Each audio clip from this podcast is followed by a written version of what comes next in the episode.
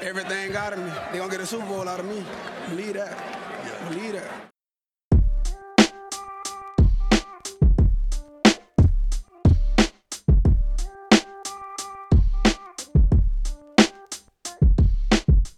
Willkommen zu Talk Like a Raven, dem Podcast rund um die Baltimore Ravens. Von und mit Malte und Benno. Ja moin und herzlich willkommen zur 46. Folge dieses wunderschönen kleinen Podcasts. Mir wieder digital zugeschaltet ist der gute Benno. Moin Benno, wie geht's dir? Grüße. Mir geht's ganz gut. Komm gerade frisch von der Physiotherapie, also von daher, da geht's einfach immer gut. gut. Sehr gut, sehr gut. Und wir sind mal wieder nicht alleine. Ich weiß gar nicht, die wievielte Folge in, in Folge ist das jetzt äh, mit Gast? Vierte, fünfte? Ist gar nicht mehr im Kopf. Ich glaube, die vierte, die vierte bestimmt. Oder warte mal. Scheiß. Ja, doch. Krasser ja, Die Scheiß. fünfte sogar schon, die fünfte sogar, die fünfte. Kopfexplosions-Emoji sende ich dazu noch. Ähm, ja, viel drüber geredet. Stellen wir ihn kurz vor. Bei uns ist äh, Tobi von den ähm, German, nee, ähm, von den Miami Dolphins Germany. Äh, Tobi, stell dich kurz vor und erzähl uns, wie du zu den komischen Fischen gekommen bist, die eigentlich Säugetiere sind äh, und nicht bei so wundervollen Raben bist. Also erstmal moin. Zweitens ähm, bin ich sowohl zweiter Vorsitzender vom Miami Dolphins Germany e.V., mehr oder weniger kurzfristig geworden. Aber ähm, der Hauptgrund, warum ich bei euch zu Gast sein darf, ist die Tatsache, dass ich Teil des äh, Podcaster-Teams äh, des Dolphins Drive Podcasts bin. Es gibt uns jetzt seit circa zweieinhalb Jahren. Wir haben in etwa doppelt so viele Folgen wie ihr, sind jetzt bei knapp über 100. Wobei die 100. Folge noch fehlt, aber die werden wir wahrscheinlich irgendwann erst in einem halben Jahr nachholen. Dazu aber vielleicht später mehr. Ansonsten, wir haben einen Gast äh, uns rangeholt, der kann aber selten. Von daher ist 100. Folge, sollte was Besonderes sein, aber wird jetzt weiter verschoben. Ähm, wie bin ich zu den Dolphins gekommen? Ich habe ähm, wie heißt es hier? Ähm, ach, Ace Ventura gesehen, genau. Und ich bin immer so in meinem Leben der, der, was, das war ein, es war ein Argument, weswegen Dolphins. Das zweite, zweite Argument ist, äh, ich war immer für die Underdogs und ich habe mir das Spiel von Dan Marino angeguckt, wie das eben möglich war, fand, fand das Logo ganz cool und habe mir dann gedacht, es kann ja nicht sein, dass so ein Spieler wie Dan Marino keine Meisterschaft gewinnt. Und so bin ich dann bei den, bei den Dolphins gelandet, da hängen geblieben. Aus einer anfänglichen Sympathie ähm, ist dann richtiges Fantum geworden und ähm, seit 2016, seitdem es bei uns die Facebook-Gruppe äh, gibt, circa, ähm, bin ich so nach und nach da reingerutscht und habe dann aus purem Interesse immer ähm, mehr Aufgaben übernommen, immer mehr gemacht und habe das als äh, Hobby etabliert. Ähm, einige mö mögen auch sagen, dass ich bei den Miami Dolphins gelandet bin, weil ich als äh, gebürtige Ostwestfalen äh, die Paderborn Dolphins, äh, das örtliche Footballteam direkt vor der Tür habe. Aber das ist jetzt eher positiver Nebeneffekt. Das hatte jetzt mit meiner Entscheidung nichts zu tun. Also ich kann da zwei Entscheidungen durchaus nachvollziehen. Erstmal Ace Ventura, super Film, lieb ich, richtig gut. Äh, Ray Finkel war's.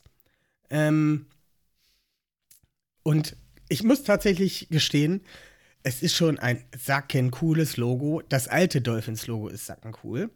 Einfach Delfin, der einen Footballhelm trägt. Wie kommt man auf so eine Idee? Finde ich total geil.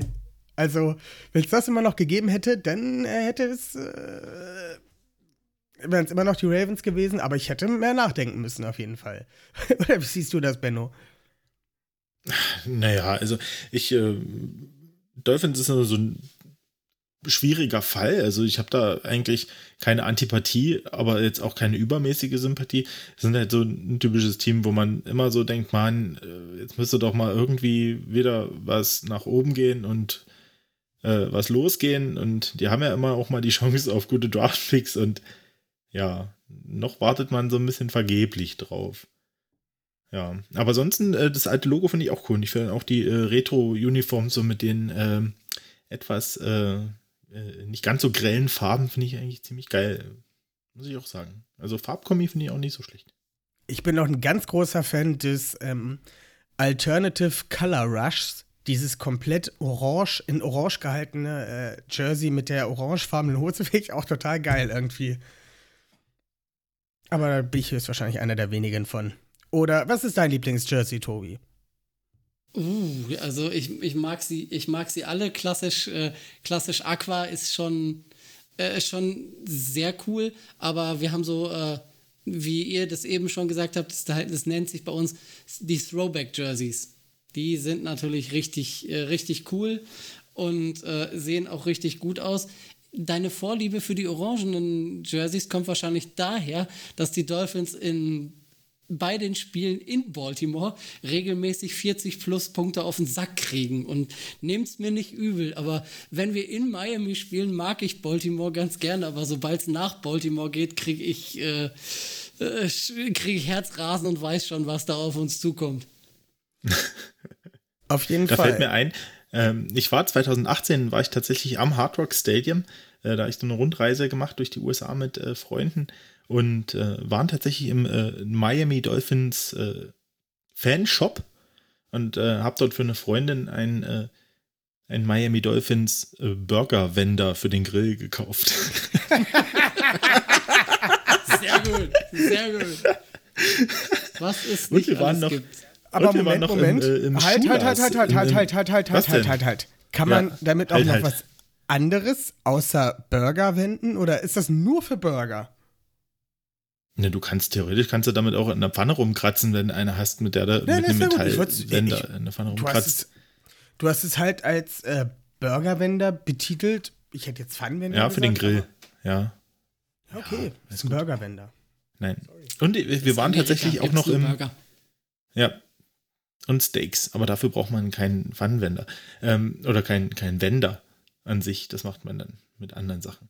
Aber wir waren tatsächlich, apropos Steaks, wir waren auch noch im Schulers, im, im Steakhouse von ehemaligen Dolphins Headcoach Don Schuler. Ähm, genau, und äh, da hat es auch sehr gut geschmeckt und äh, wir konnten ein paar Super Bowl-Trophäen bewundern, die da äh, tatsächlich stehen. Sehr schön. So, genug off- off-topic. Wir sollten mal langsam in unsere erste Kategorie kommen. Die Ravens News. Fangen wir mit der schlechtesten Nachricht auf der Welt an, die mir persönlich den Brustmuskel zerreißt vor Herzschmerz. Deshaun Elliott, mein Liebling, ist out for season, hat sich den Brustmuskel und den Bizeps gerissen. Bei diesem, wo man zuerst dachte, es wäre ein verkacktes Tackle gewesen, war aber ein gutes Tackle, in Anführungszeichen. Ähm, ja, ist raus. Benno, was sagst du dazu? Ja, scheiße halt. Muss ich jetzt mal so sagen. Kannst du nichts anderes sagen. Es ist scheiße, ist wirklich äh, ein solider Safety, der viel Energie in die Defense bringt, der in der Regel solide tackelt. Ja. Hm. Ist Mist. Aber ich musste natürlich sagen, äh, klar, wir haben überall Ausfälle dieses Jahr auf allen Positionen. Ähm, aber da, wo wir es vielleicht qualitativ noch gut abfangen können, ist dann wahrscheinlich doch irgendwo die Safety-Position. Ähm, von daher.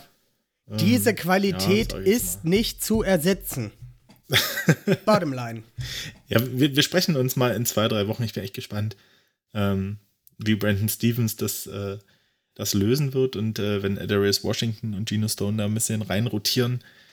Ähm, ich bin wirklich gespannt, weil ich, so blöd wie das für Elliott ist, so, so blöd wie ich es auch finde und wie gern ich ihn wieder bei uns äh, gesund hätte, äh, so schnell wie möglich, äh, bin ich doch gespannt, was die Jungs, äh, wenn, wenn ihr, ihr Name gecallt ist, quasi oder ihre Nummer gecallt ist, ähm, was sie bringen können und was sie an Leistung zeigen können, weil ich denke, da ist echt unheimlich Potenzial auf der Position bei uns vorhanden. Ja, ansonsten dazu noch, ähm, habe ich noch vorhin gelesen auf Twitter, dass Trey Boston jetzt äh, wieder fit ist und ähm, auch geimpft und, und wirklich äh, im Saft steht und wohl nach einem neuen Team sucht. Äh, eventuell könnte ich mir vorstellen, dass vielleicht Eric DeCosta da aktiv wird und ihn fürs Practice Squad sein, so als Veteran-Präsenz äh, im Safety-Raum, im Backfield-Raum noch. Wäre eine Möglichkeit.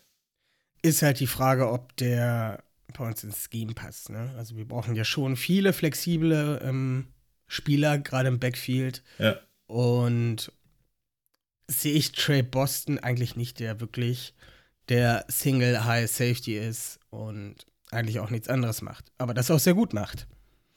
Ja, spannende Frage. Das heißt also dieses Jahr keine Dechamination mehr. Nee. Andere News, Nick Boyle Aber und der noch mal kurz, noch mal kurz, war das wirklich bei dem Play? Ich habe ja dieses Play gesehen, das war doch da, wo er quasi äh, das Tackle erst nicht macht und dann nochmal macht, ne? Äh, Gegen, gegen Cook, oder? War das nicht? Also er macht das Tackle und äh, Oder war das? Ach nee, Quatsch, das war bei dem Fullback-Pass, bei dem, wo der CJ Genau. Ham das Ding fängt. Genau. Genau. Und komischerweise habe ich mir das angeguckt und er lief und er hielt sich die ganze Zeit schon den rechten Arm am Körper. Und ich bin mir relativ sicher, dass der die Verletzung schon vorher hatte und nicht bei diesem Play das passiert ist. Hm. Weil schon bevor er in den ersten Kontakt geht, wo er hinterher rennt, hält er schon den Arm in Schonhaltung am Körper. Und das, ich glaube, das ist vorher passiert. traurig auf jeden Fall. Ja, auf Ähm, jeden Fall traurig. Andere News, ob man das jetzt News nennen kann oder nicht. Nick Boyle und Derrick Rose sind nicht zurückgekommen. Wir haben Blödsinn letzte Woche erzählt. Aber es sah halt ganz danach aus, als ob sie wieder da sein wären würden. Und ich fand, es klang auch immer so, dass äh, man Patrick McCurry bald wieder bei den Ravens sieht.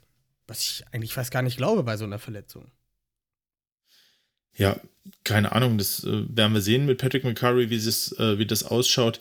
Aktuell ist er auf Injured Reserve noch und ja, ich wollte mich auf jeden Fall nur noch mal korrigieren. Ich hatte, glaube ich, in der Stammtischfolge gesagt, wegen der Verstärkung auf Tackle, dass Jawan James auf der Injured äh, schon vor der Saison und dass der nicht mehr aktiviert werden kann. Das habe ich aber Quatsch erzählt. Das muss ich euch noch mal, äh, muss ich noch mal eingestehen. Ähm, der ist tatsächlich auf der Reserve Non-Football Injury Liste. Das heißt, wir können den, wenn der fit ist und spielfähig ist, können wir den aktivieren und dann darf er auch ins Practice Squad respektive in den Kader rücken und uns äh, auf Tackle unterstützen, wenn er soweit fit ist. Wunderbar. Wir hoffen einfach, dass Nick Boyle, Derek Wolf und Patrick McCurry ähm, einfach schon jetzt am Donnerstag mit dabei sind. Obwohl ich es ehrlich gesagt nicht glaube. Aber es wäre schön. Nein, das schauen wir mal, wie es kommt. Vielleicht haben sie wirklich gedacht, äh, sie geben noch mal denen ein bisschen mehr Zeit. Ähm, ich bin gespannt. Haben wir ja am Ende für die Vikings nicht gebraucht. Äh, wo wir gerade dabei sind, kommen wir ins nächste Segment.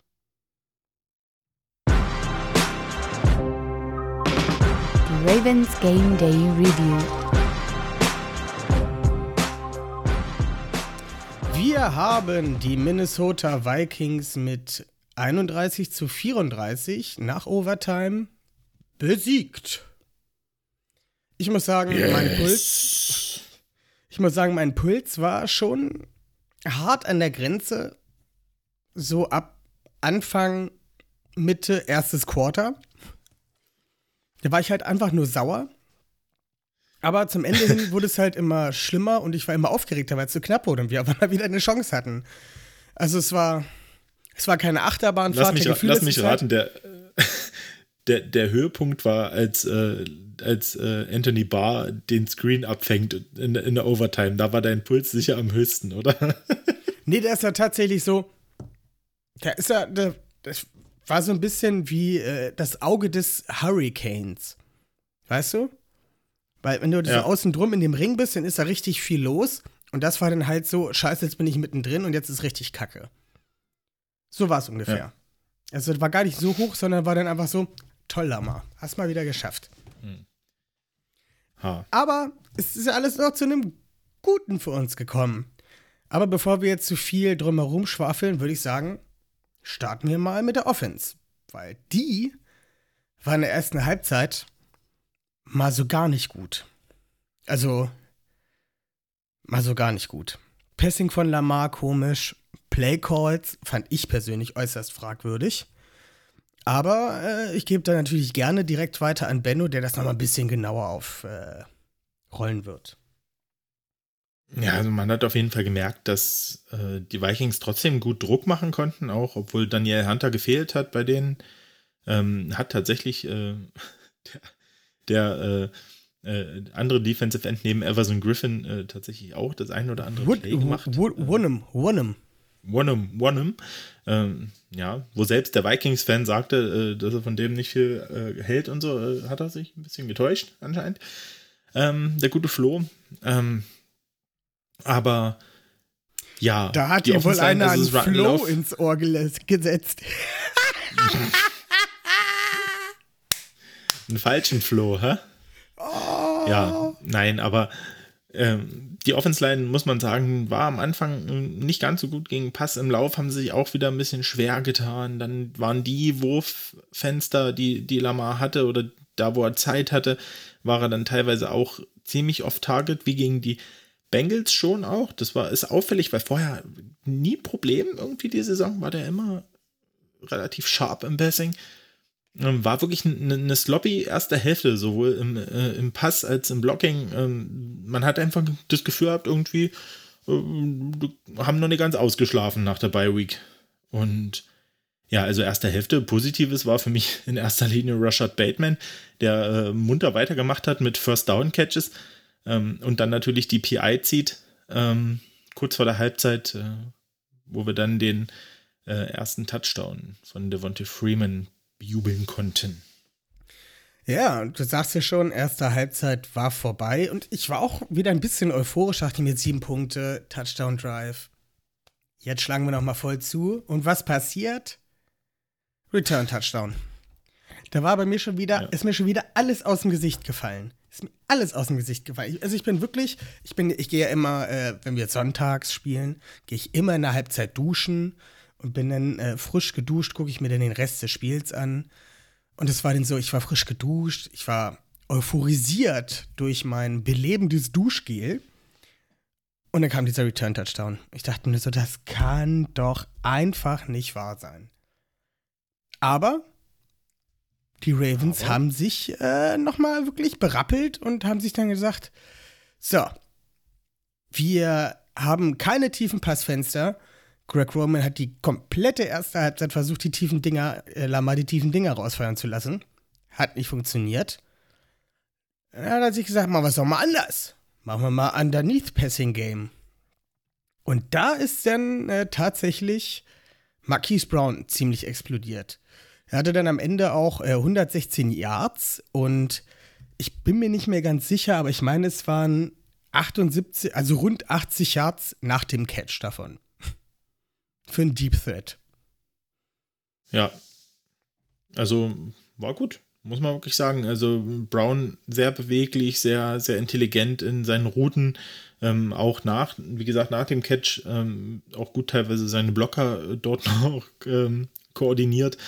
Ähm, das hat Spaß gemacht zuzuschauen. Also ich muss wirklich sagen, gerade mit unseren Wide right Receivern, auch ähm, der Touchdown von Devin Duvernay, bitte, ja, das war ja wohl mal der geilste Catch des Spieltages. Also wie er das Ding one-handed äh, am Rand der Endzone hinten äh, pflückt, für sich tippt und dann äh, noch das Knie runterbekommt, das war schon echt äh, richtig Sahne. Da muss ich sagen, das, das hat mich wirklich auch gefreut für ihn und das zeigt für mich einfach wieder, was wir einfach in diesem Wide Receiver Core für eine für eine Qualität in der Tiefe haben. Und ähm, ja, für mich, ganz ehrlich, auch wenn Sammy Watkins wiederkommt, für mich äh, Nummer 1 und Nummer 2 Receiver Rashad Bateman und äh, Hollywood Brown aktuell. Und wenn das weiter so geht äh, mit der Leistung und sich weiter steigern können, gerade auch Bateman, ähm, dann müssen wir uns da, wenn sie gesund bleiben, echt keine Sorgen machen für die nächsten Jahre. Also die, die beiden Jungs, die, die machen Spaß. Also ich muss ja persönlich sagen, ich habe da noch ein ganz anderes Receiving Target im Auge. Was ich, ich glaube, das war noch zweite Halbzeit, ne? Was so ein bisschen, äh, äh, äh, zweites Quarter meine ich, was so ein bisschen, wieder so ein bisschen Feuer entfacht hat, wo ich mich auch echt gefreut habe, der auch einen sehr schönen One-Hander hatte. Patrick Ricard. Der kann auf einmal wieder Bälle fangen. Ja. Und das ist. Na, weil er welche kriegt. Jetzt kriegt er welche, ja, Underneath Passing Game. Ähm, es sind halt auch Ja. nur so äh, simple Screens, die er läuft. Aber das ist ja nicht das Geile an Ricard, sondern er fängt den Ball und es braucht halt einfach vier Leute, um diesen, um, um diesen Berg von Menschen zu Fall zu bringen. Also es war ja gefühlt jedes Mal hing dem einer bis zwei Leute hingen auf dem Rücken und er macht trotzdem noch zwei, drei, vier Yards. Also es ist Wahnsinn. Diese Maschine, der hat die Oberarme sind so groß wie meine Oberschenkel. Also die Liner, der Ja. Fullback spielt. Ja, ist so. Und es hat Spaß, macht Spaß, ihm zuzuschauen. Das hatten wir letztes Jahr schon in den Playoffs, ähm, wo er dort äh, die Bälle kriegt und äh, dann die, äh, die Backfielder dort über den Haufen rennt, die halt irgendwie halb so viel wiegen wie er gefühlt. Das ist schon, äh, schon ganz witzig zu sehen. Also ich, ich finde es gut, dass es, ein, dass es ein Gimmick und das eine Option ist, die die, die, Ravens haben in der Offense, ähm, ihn dort so vielseitig einzusetzen. Ähm, aber ich muss es nicht dauernd haben, aber ich sehe es unglaublich gerne. Ich, ich finde auch, der hat mich schneller auch geworden. gefreut, dass er dann noch mit dem Touchdown ähm, belohnt wurde. Ich finde halt auch, dass er schneller geworden Also er, er wirkt schneller als letztes Jahr und das Jahr davor. Obwohl er, glaube ich, ein bisschen viel mehr Muskeln aufgebaut hat noch. Ja, keine Ahnung. Also, das, also das könnte ich jetzt nicht ganz so sagen, aber äh, er ist auf jeden Fall gut beweglich für, sein, für seine Masse. Und Auf ganz wichtig, sowohl im Laufspiel äh, als auch zur Not halt mal im Passing-Game. Muss man wirklich sagen. Ähm, guter Mann, guter Mann. Pay the Was man, Eric. Exakt. Aber nicht so viel. Ausreichend. Nein, den sparen wir bei dem neuen, äh, bei dem neuen Deshaun Elliott-Vertrag sparen wir dann. Das kann man Patrick Gerne, O'Connor gerne, geben. gerne.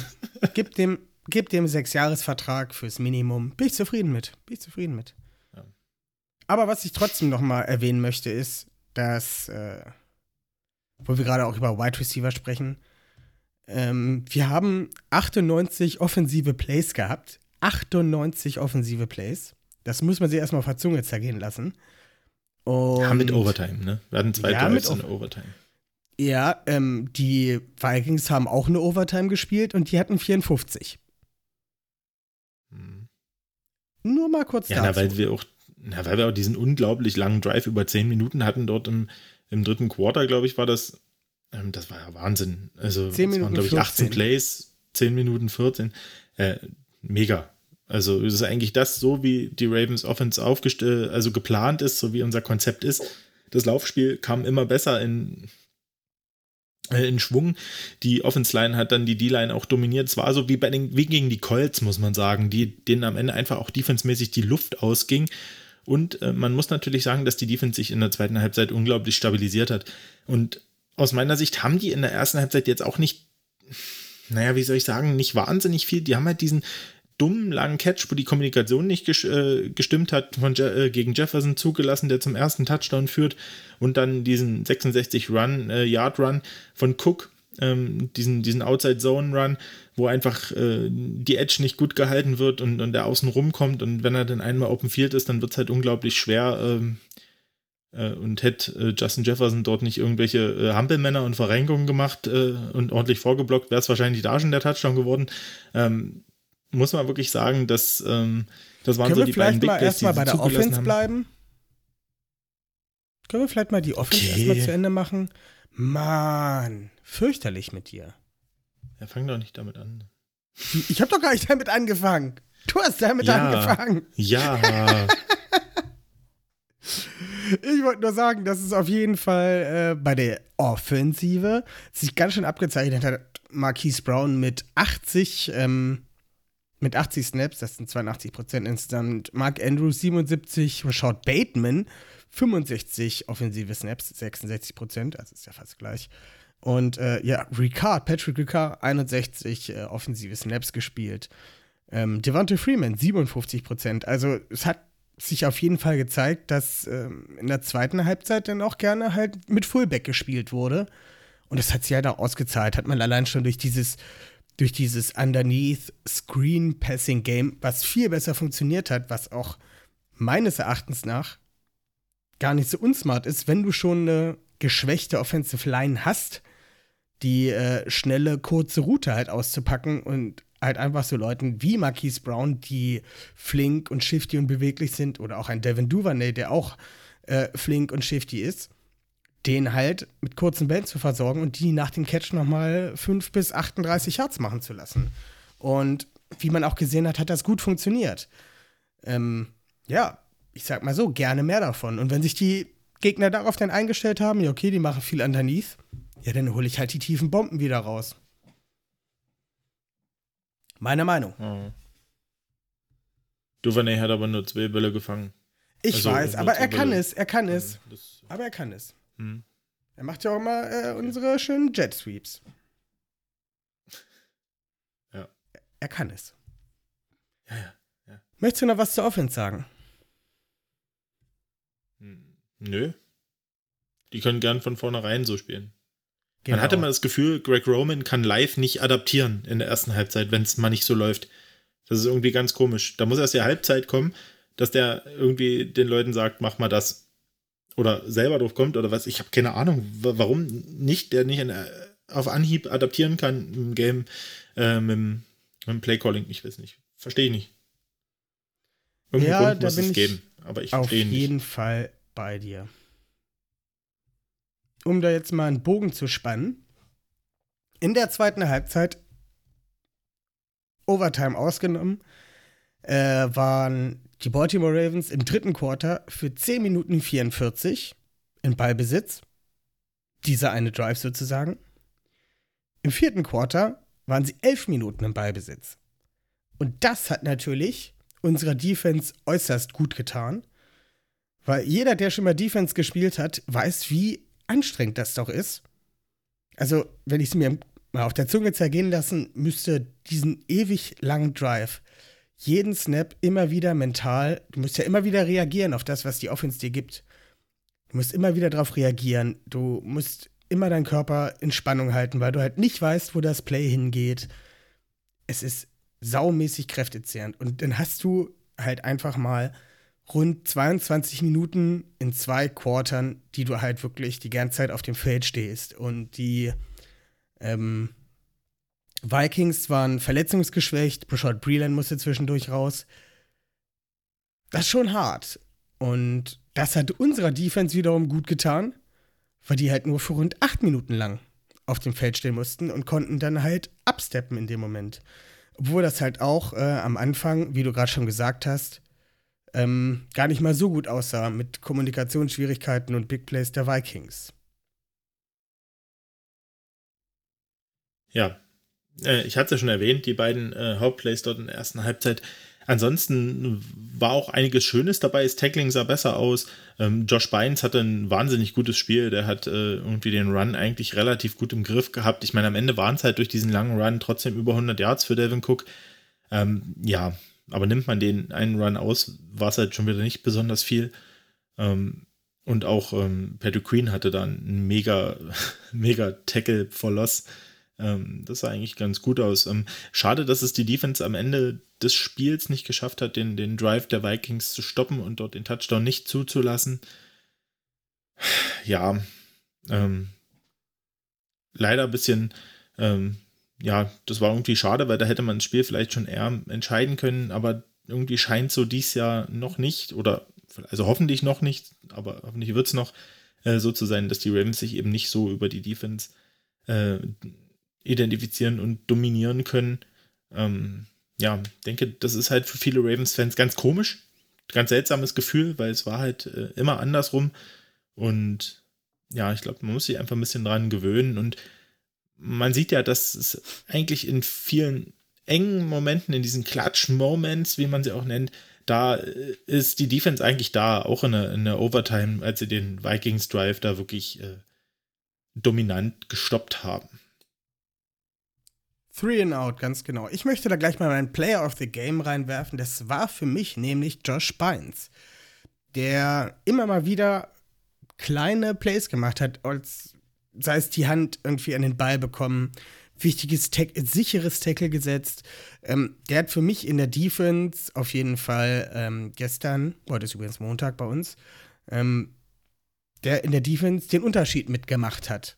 Und auch ganz, dem ganzen Team meines Erachtens nach dadurch viel Power gegeben hat. Ähm, für mich sehr wichtig und der Player of the Game. Absolut. Ja, muss ich auch wirklich sagen. Also in der Defense, Josh Bynes, ähm, da kann man, also es waren noch so ein paar Spieler, die haben auch ganz gut gespielt. Also auch Tyus Bowser hat ein ganz gutes Spiel, auch ein Tackle for Loss, Quarterback Hit, eine Pass Deflection mit dabei gehabt. Aber insgesamt, Josh Bynes war dominant. Ähm, Justin Houston hatte die Hälfte unserer Quarterback-Hits gelandet, drei Stück. Der war sicher auch der effektivste Pass-Rusher. Oder für Away ist so ein bisschen wieder, naja, abgetaucht, würde ich nicht ganz sagen, aber halt nicht, nicht aufgefallen. Groß, denke, war solide insgesamt, aber ja, ansonsten auf jeden Fall Josh Bynes äh, in der Defense auch mein Pick. Bin ich vollkommen bei dir. Ich muss aber sagen, ich war echt. Die, die Vikings haben nicht die stärkste O-Line und wir haben ja letzte Woche noch drüber gesprochen und gemeint, ja, okay, das wäre jetzt halt so eine Sache, wo man angreifen kann, ähm, den guten Captain Kirk unter Druck zu setzen. Aber gefühlt kam da nicht so viel Druck bei rum. Oder hast du das anders empfunden? Nee, war, naja, es war nicht so viel Druck, aber es war teilweise in, in, richtigen Momenten auch mal ein bisschen Druck da. Also dadurch, dass dann doch auch mal geblitzt wurde aus dem Slot über Tavon Young, der dann eine ne Lane ein bisschen öffnet für den Pass-Rusher, dass, dass dann schon irgendwo so genug Druck da war, dass, dass Cousins oft genug auf Target war, auch von seinen Bällen. Also der hat ja doch auch einiges überworfen und so. Dann, ja, aber es war jetzt nicht so dominant, dass du sagst, äh, der hatte jetzt dauernd äh, einen Defender im Gesicht. So war es nicht. Nee, so wie man sich eigentlich von einem Password natürlich wünscht, aber ganz so war es nicht. Aber es war prinzipiell verbesserungswürdig. Aber ja, am Ende hat es halt genau gereicht. Genau gereicht.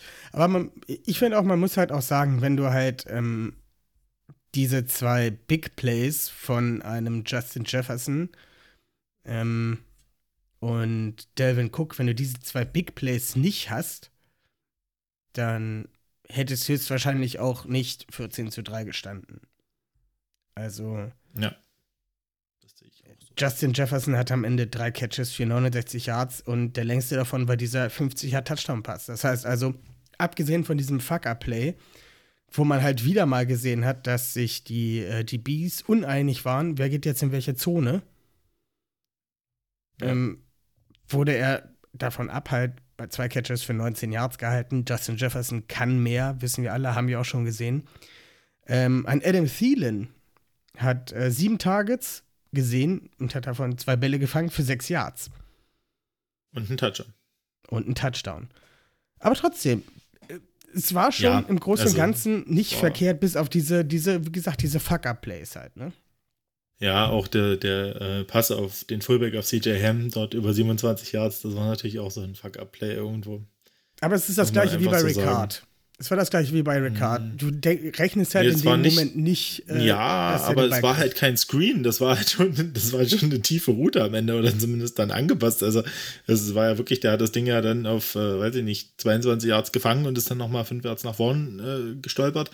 Also das war schon, der war halt dann einfach, da hat einfach jemand nicht gedacht, dass der Fullback so eine tiefe Route läuft. Das war schon irgendwie auch witzig. Also ich weiß nicht, also irgendwie fand ich das schon. Also doof von unserer Defense, aber äh, irgendwie auch stark. Ja, Wahnsinn auf jeden Fall. Ähm, wie gesagt, also im Großen und Ganzen, bis auf die paar Fuck-Up-Dinger, eigentlich eine okaye Defense-Leistung. Hat natürlich auch viel Pause. War nicht so viel auf dem Feld, vor allem in der zweiten Halbzeit. Ähm, ja. Hast du noch was zu dem Spiel zu sagen? Nö, ich denke, können wir jetzt äh, kann man abhaken, war auf jeden Fall irgendwo gefühlt wieder unnötig knapp. Ähm, aber wir haben wieder gezeigt, wir können von hinten heraus ein Spiel gewinnen. Lamar war in der zweiten Halbzeit deutlich besser drauf.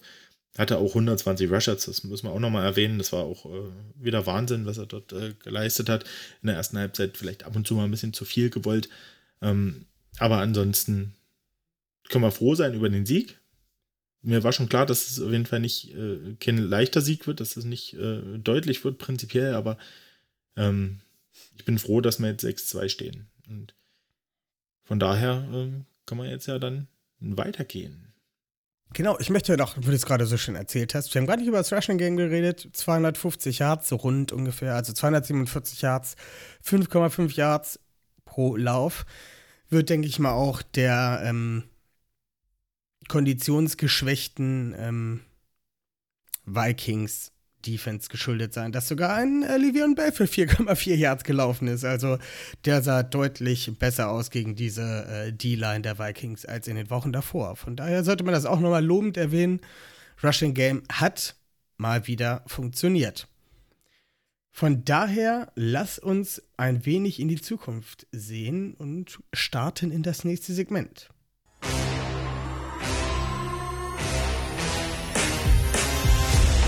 Ravens Game Day Preview. Und zwar geht es für uns schon in der Nacht von Donnerstag auf Freitag, kurze Woche für uns, ähm, spielen die Ravens bei den Miami Dolphins. Wie ihr vorhin schon gehört habt, haben wir äh, Tobi dabei und Tobi kann uns ja jetzt direkt mal, bevor wir weiter über das Spiel reden, uns so einen kleinen Eindruck, äh, muss jetzt ganz tief ins Detail gehen, wie du die Saison deiner Dolphins bisher gesehen hast und äh, uns ja so ein bisschen, ein bisschen teilhaben lassen, wie du das so empfindest.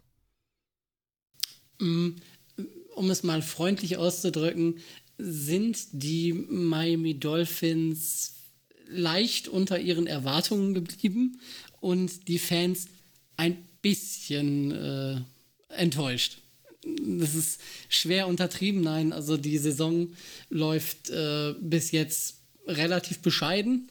Ähm, Gerade das, was man sich offensiv alles vorgenommen hatte vor der Saison, man hat da massiv an Draftpicks und äh, finanzielle Mittel investiert, um eine Offense für Tua Tagovailoa auf die Beine zu stellen und ähm, zwei Offensivkoordinatoren verpflichtet, um da etwas Neues herauszukristallisieren und was Neues zu machen, aber es funktioniert alles wenig bis gar nichts. Ähm, die Spieler, auf die man sich verlassen wollte, sind entweder immer mal wieder oder langfristig verletzt. Ähm, die Starting Offense, so wie man sie sich das vor der Saison festgestellt hat, ist äh, quasi in keinem Spiel gemeinsam auf dem Platz gestanden. Die Offensive Line, wo man erwartet hatte, dass einige Zweitjahresspieler vielleicht einen oder sicher einen Improvement haben, das ist alles nicht passiert. Maximal sind sie genauso schlecht wie im, wie im Vorjahr und äh, die Offensive Line ist auch ähm, statistisch gesehen die am wenigsten gute in der gesamten Liga und äh, das sieht man auch. Ja. Grob zusammengefasst. Wunderbar. Ich, ähm, mir ist nur gerade was aufgefallen und das muss ich noch mal kurz äh, verarbeiten. Deswegen bin ich im Kopf etwas langsam und versuche gerade noch etwas Zeit zu schinden. Ähm, ja. Ja, ich kann, ich kann auch gerne noch, noch, noch weiter erzählen. Zum Beispiel, dass Brian Flores letztes Jahr noch Coach of the Year Kandidat war. Dieses Jahr wird darüber diskutiert, ob sie ihn entlassen. Es wird darüber sich Gedanken gemacht, welche der Coaches man bis zum nächsten Jahr überhaupt behalten sollte. Also gerade offensiv denke ich mal, werden es nicht allzu viele sein. Die ganze Nummer um Deshaun Watson in den letzten Wochen und Monaten hat ihr Übriges dazu beigetragen man gibt dem Quarterback Tua Tagovailoa, wenn er denn dann spielen kann und nicht verletzt ist, ähm, nicht wirklich die Möglichkeit, äh, sich zu zeigen. Man evaluiert ihn nicht richtig und die Playoffs sind so weit weg wie, ähm, ja, wie Miami von Deutschland ungefähr. Also, das ist schon ver verheerend. Die Defense, die letztes Jahr noch ziemlich viel kaschieren konnte, ist mit Ausnahme der letzten beiden Spiele auch nicht mehr das, äh, was sie mal war. Also es hakt und äh, knirscht an allen Ecken und Enden. Und äh, man hat das erste Spiel gewonnen und jetzt das letzte Spiel gewonnen, aber das hat man nicht gewonnen, weil man weiß Gott, wie stark gewesen wäre, sondern weil die Texans noch blöder waren als äh, die Dolphins. Ja, äh, eine Frage, die mich natürlich brennend interessiert, bist du pro oder contra äh, Deshaun Watson? Ähm, sagen wir es mal so, ich bin in erster Linie Realist. Das heißt, dass ich sage, wenn da an den Gerüchten rund um irgendwelche Massa Masseusen und um irgendwelche sexuellen Übergriffe äh, nichts dran sein sollte, heißt der nächste Miami Dolphins Quarterback Deshaun Watson. Das, äh, das muss man realistisch so sehen. Tua wird die Möglichkeit bekommen, äh, den Rest der Saison äh, sich zu evaluieren und eine Möglichkeit zu geben, ihm zu geben, sich zu zeigen, dass er die Chance bekommt, also das ist keine faire Chance, aber er kommt, bekommt, eine, bekommt eine Chance zu zeigen, dass er ein Franchise-Quarterback ist. Und nach der Saison macht man einen Strich drunter und zieht Bilanz und dann wird man, wenn die Nummer bei Deshaun Watson äh, sich in Wohlgefallen auflöst, ähm, wieder bei ihm anfragen. Da muss man kein äh, großer Analyst und kein großer äh, äh Wahrsager sein. Also für mich ist das relativ klar. Ähm, gefällt mir nicht, aber ähm, ich muss damit leben, weil die Franchise geht über Spieler. Genau, wir möchten uns auf jeden Fall nochmal ganz klar davon äh, distanzieren, dass wir, äh, falls diese Anschuldigungen wahr sein sollten, uns ganz klar von Deshaun Watson distanzieren und auch finden, dass dieser Mensch halt nicht mehr in der NFL spielen sollte, weil solch ein Verhalten gehört sich natürlich nirgends in der Gesellschaft. Ähm, was mich nochmal anderweitig brennend interessiert, wie läuft das eigentlich mit diesen zwei Offensive Coordinatoren ab? Ich habe das noch, ich, hab, ich muss sagen, ich habe mich damit nicht so tief ähm, befasst. Ich habe nur gehört, Miami hat zwei OCs. Wie läuft das ab? Wer callt die Plays? Wie ist da die Aufteilung? Das weiß man nicht so genau. Das ist so das Problem. Einer sitzt, einer sitzt oben in der Booth, an, äh, der andere steht unten an der Sideline, ähm, gibt die Plays an den Quarterback-Coach weiter, an äh, Mr. Fry. Das, der hat schon mit Tua zusammengearbeitet und die haben eine relativ gute Verbindung. Die Calls kriegt er von dem. Und äh, wer jetzt aber genau die Plays called, das äh, war lange ein Geheimnis. Offiziell hat es keiner gesagt. Man vermutet, dass es äh, der ehemalige Titans Coach George Gotzi ist, der oben in der Booth sitzt und die Plays äh, ansagt. Du sprichst ein heikles Thema an. Das Playcalling gerade in den ersten fünf bis sechs Wochen war in Miami so gesehen eine Katastrophe. Und ähm, man ist jetzt, das haben die letzten Spiele gezeigt und das hat, äh, ich glaube, Brian Flores war es in der Pressekonferenz auch äh, öffentlich gesagt, man hat das Playbook, was man eigentlich hatte, zusammengestrichen.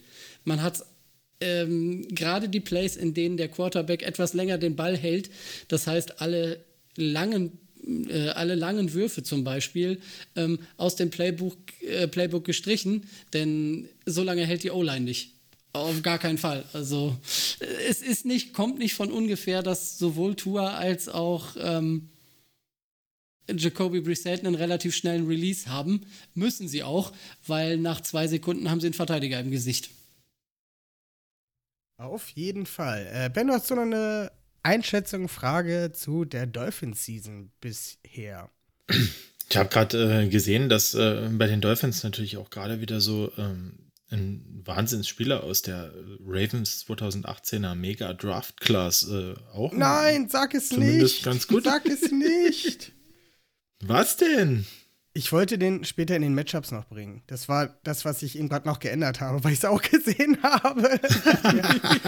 dann packe ich den doch einfach mit in die Matchups rein. Verdammt. Na, dann sage ich nichts, dann warten wir den noch ab. Ja, sag ihr habt nichts, sagt nichts. Genau, ihr habt jetzt die Möglichkeit, uns zu schreiben, welcher Spieler es ist. Ich wollte, ich wollte ähm, äh, Tobi noch fragen, wer denn äh, trotz dieser ganz äh, überschaubaren Leistungen äh, so ein bisschen sein Lichtblick ist von den Spielern her dies Jahr. Ob es irgendwie wo jemanden gibt, wo du sagst, Mensch, geil, der ist schon, äh, der hat schon den Schritt gemacht oder der erfüllt genau das, was man sich wirklich irgendwie auch erwartet. Mm, in mm, gewissen Abständen würde ich sagen, die Hälfte der aktuellen Rookie-Class ist schon relativ gut. Man muss dazu äh, erwähnen, man äh, Guard, Schrägstrich Tackle, Liam Eckenberg von Notre Dame muss man da ausnehmen.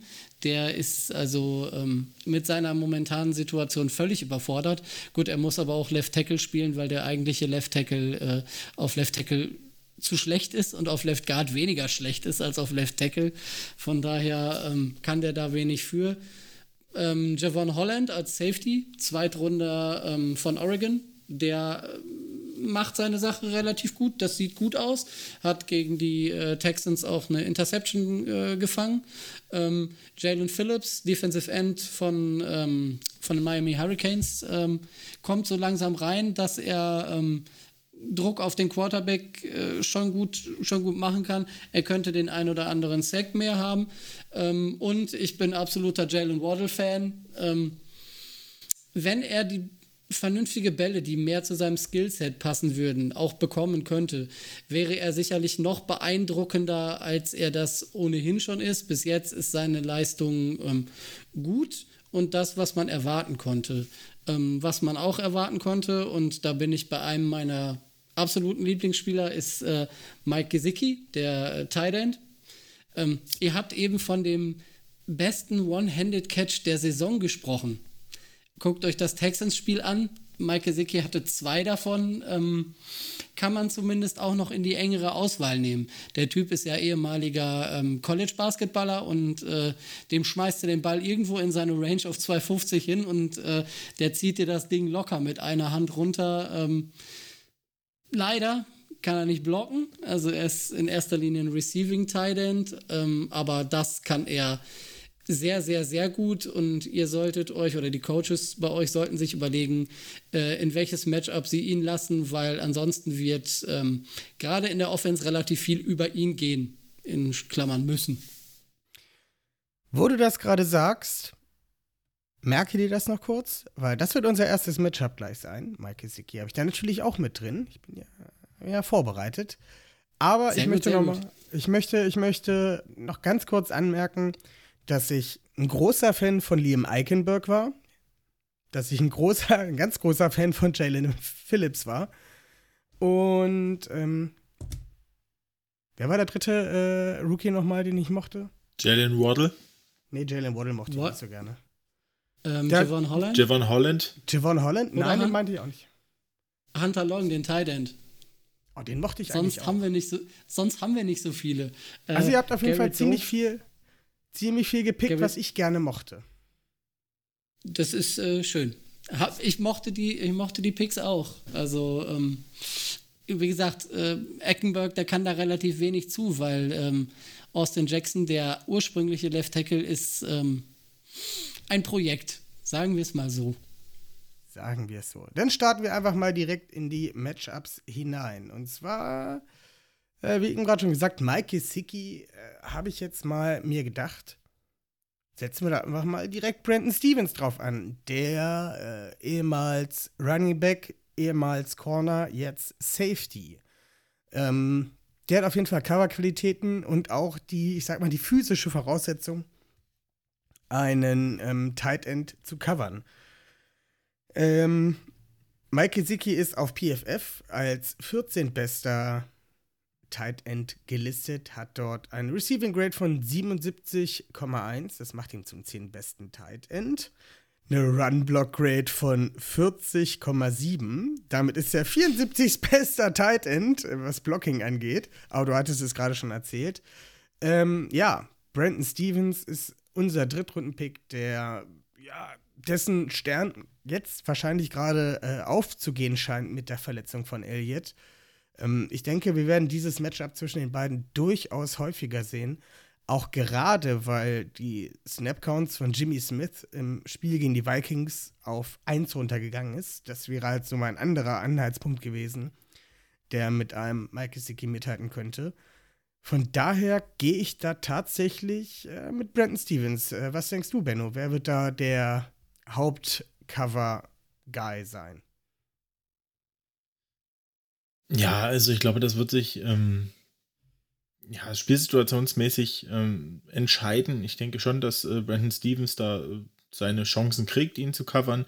Denke aber auch, dass vielleicht in manchen ähm, Situationen Tevin Young auch für ihn zuständig sein wird, wenn er dann doch mal irgendwie im, äh, im Slot steht. Oder ähm, vielleicht äh, setzt man auch doch mal einen Humphrey äh, auf ihn an, einfach wegen der Physis. Gerade weil die ähm, Dolphins ja auf Receiver doch ein bisschen äh, geschwächt sind. Und Ja, also man muss auf jeden Fall sagen, äh, Mike Gesicki, du hast noch vergessen zu erwähnen, dass er aktuell der viertbeste äh, Tight im Fantasy Football ist, ja, von den Punkten her. Das sollte man auch immer mit erwähnen. Habe ich, hab ich übrigens in meinem Fantasy-Team. Ja, und ähm, by nein, the way, also, by the Gesicki way, ist für mich.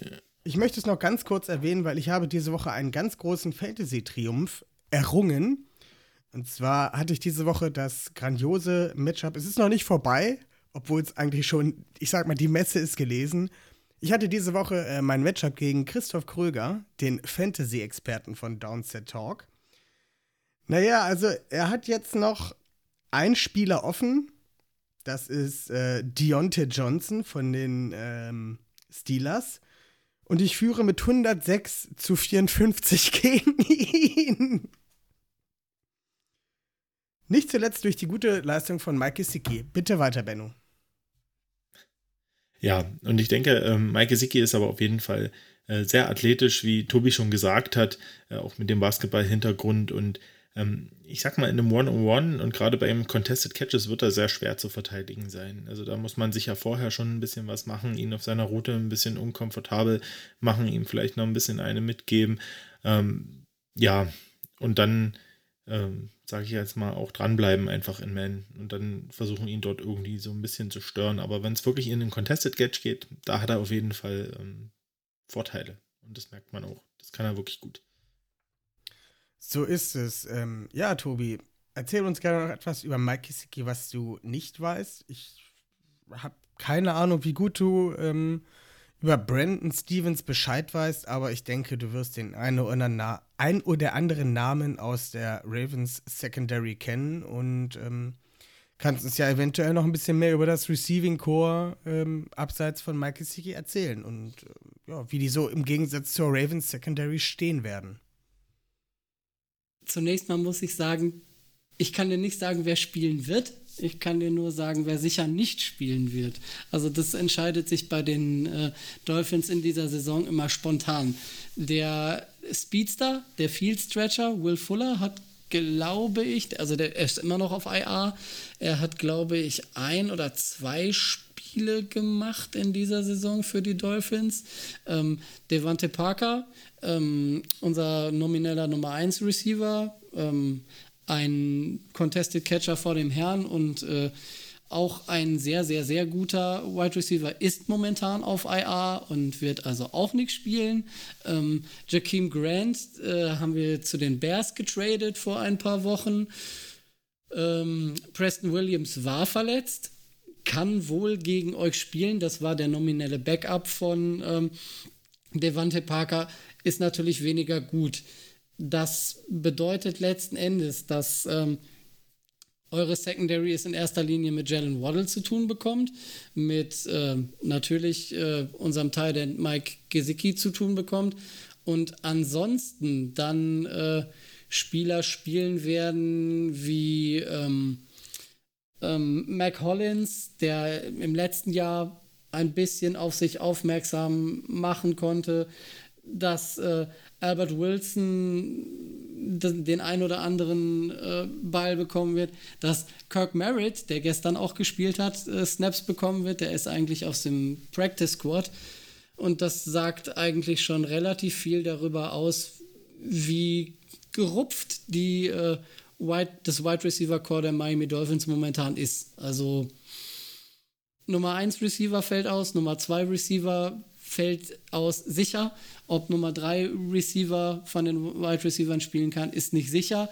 Und wir haben dann nur noch äh, einen Rookie ähm, und solche Spieler, wie gesagt, wie, äh, ähm, wie Mac Collins, wie Albert Wilson, wie ähm, Isaiah Ford, wie Kirk Merritt. Also das ist eher die zweite bis dritte Garnitur.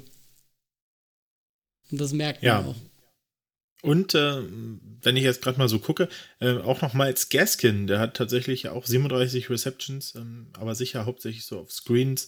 Ähm, ich denke, genau, ist richtig. zumindest ein Faktor im Passspiel, den man nicht ganz außer Acht lassen sollte. Wenn ich wenn es übertreiben müsste, würde ich sagen, er ist im Receiving besser als im äh, als im Running Game. Ja, könnte aber auch an der Line liegen. Äh, dieses, dieses leichte Problem, was du da zart anspielst, ist richtig. Gegen die mit Abstand schlechteste Laufverteidigung der Liga, ähm, die der Houston Texans, haben es die Dolphins dann doch geschafft, ähm, gestern, ich glaube, 46, 47 Yards im, über, den, über den Boden hinzukriegen. Also, das sagt schon alles über das Laufspiel und die, äh, die Run-Blocking, äh, Run-Blocking äh, Skills unserer O-Line aus. Sie sind quasi nicht vorhanden. Wo du gerade O-Line sagst, äh, kommen wir doch zum nächsten Matchup direkt mal. Da habe ich mir ein Ihr ganz spannendes ausgesucht. Habe ich ein ganz spannendes Matchup ausgesucht. Äh, und zwar äh, euren, wie vorhin schon gesprochen, Liam Eikenberg, der nominell ja Left Tackle spielt momentan. Er ist 76. gerankter ähm, Left Tackle von 79. Das war nur ein ganz Ja, ja. kleiner Piekser in die Wunde. Ich höre jetzt auch auf, es tut mir leid, aber ich musste es kurz Du, sagen. kurz, wir sind ja realistisch. Genau. Ich äh, spreche ja nicht über den Right Tackle, der 72. ist von 79. sorry, Ja, sorry, ich höre hör jetzt, au- ich hör jetzt auf. Es, Du hast noch einen vergessen. ja, Jackson, der ist 73. von 79. Äh, Richtig. Das ähm, sollte Das man schon- dazu sagen, dass wir nicht. Wir, haben- wir haben nicht einen davon, wir haben drei davon. Ja, es Und, ist schon ähm, hart und es tut mir auch echt leid. Ähm, aber mein Matchup wäre dann halt in dem Moment jetzt äh, Justin Houston, der äh, 50 an 50 äh, steht momentan mit einem PFF-Rating von 67,7. Ja, was denkst du denn? Wer hat denn da die, wer hat denn da die besseren Chancen? Der Rookie Left Tackle, der noch sehr grün hinter den Ohren ist, oder ein Justin Houston, der seit zehn Jahren äh, in der Liga ist und ähm, ziemlich guter Passrusher. Was ist da deine Meinung? Du kannst es auch gerne dann über die gesamte O-Line und D-Line ähm, ausbreiten. Ich, ich wollte, ich wollte gerade sagen, da, da, da einen aus dem Matchup rauszunehmen, wäre den anderen beiden gegenüber unfair. Also, ähm, nur um das mal vielleicht einzuordnen. Ähm, nach PFF, Pressures, Miami Dolphins sind natürlich letzter in der Saison 234. Das nächst schlechtere Team, die Panthers, haben 180, sowas um den Dreh. Also, ähm, und eben die drei angesprochenen, Liam Eckenberg, äh, Austin Jackson, Jesse Davis, das ist der Right Tackle, sind äh, die drei unter den zehn we am wenigsten guten, äh, was, so die, was so die Pressures angeht. Das heißt, das Matchup heißt nicht äh, eure D-Line gegen einen der drei, sondern äh, wir müssen alle drei kompensieren. Was, äh, was, der, was natürlich schwierig ist, weil der Center und der Right Guard ähm, die, die weniger schlechten in unserer O-Line sind, sind nicht gut. Also wir sprechen da nicht über zwei äh, Elite-Spieler und drei relativ nicht gute, sondern wir reden über zwei, die, sagen wir, solide spielen und drei, die wirklich Drehtürpotenzial haben.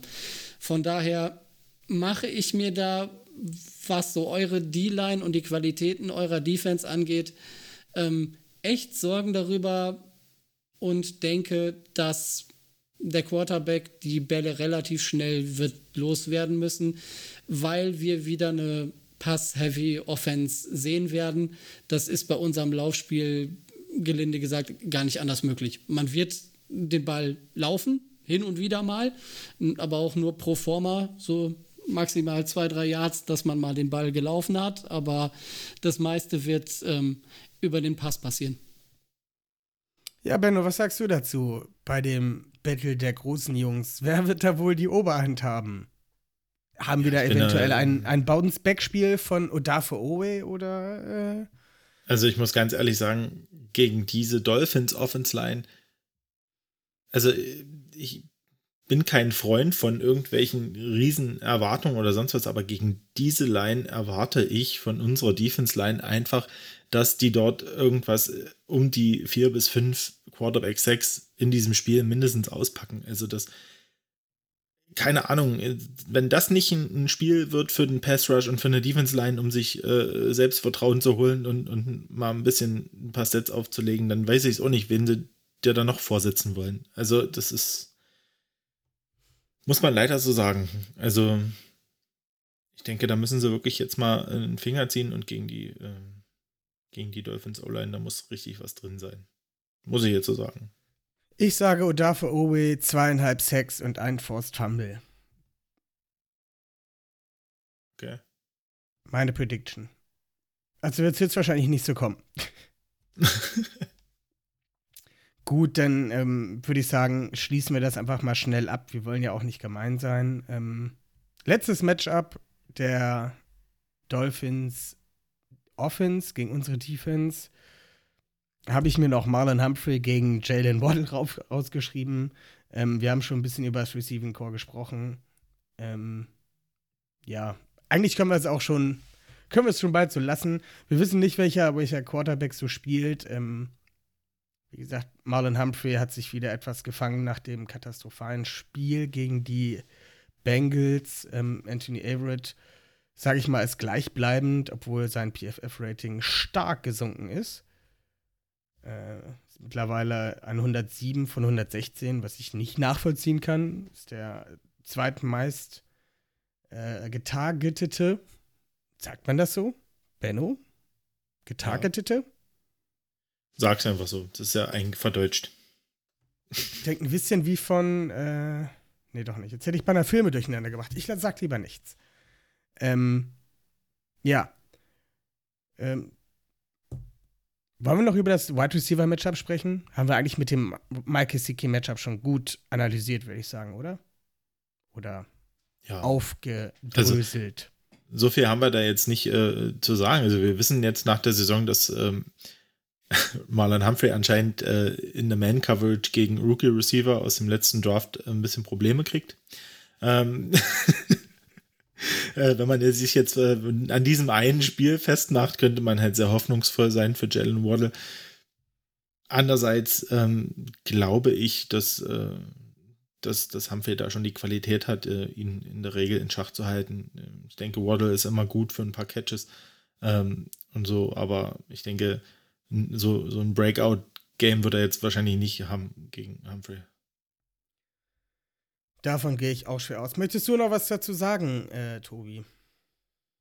Ähm, generell, ähm, wenn Tour spielen sollte, immer mal aufpassen zwischen, auf die Range zwischen 5 und 19 Yards. Da wirft er ganz gerne hin.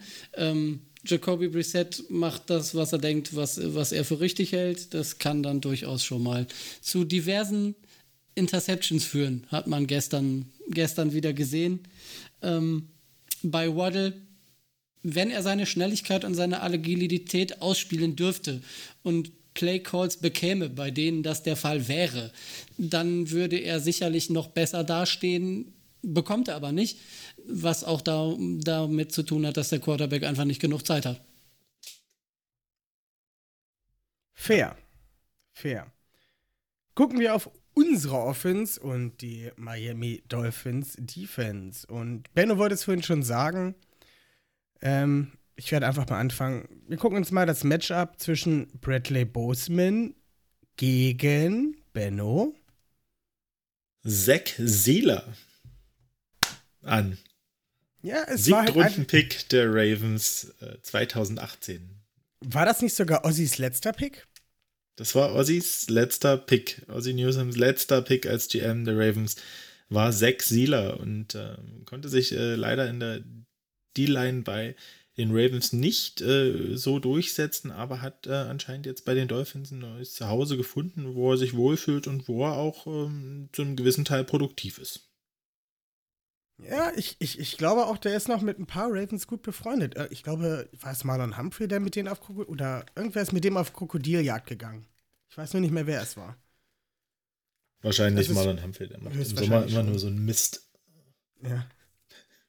Ja, sowas kann eigentlich nur Marlon gewesen sein. Ähm, ja. ja, wie gesagt, äh, Bradley Boseman ist neuntgerankter äh, Center laut PFF und Zach Sealer, ich muss das hier kurz ändern, ist ähm, sechstgerankter D-Liner. Und mhm. ich muss sagen, das ist schon mal nicht verkehrt. Vor allem, wenn du dann noch so jemanden hast wie, äh, wie heißt der? Tristan Wilkins? Jordan Wilkins? Ich weiß es gerade nicht mehr. Christian, Christian, Wilkins. ein bisschen was aus beidem.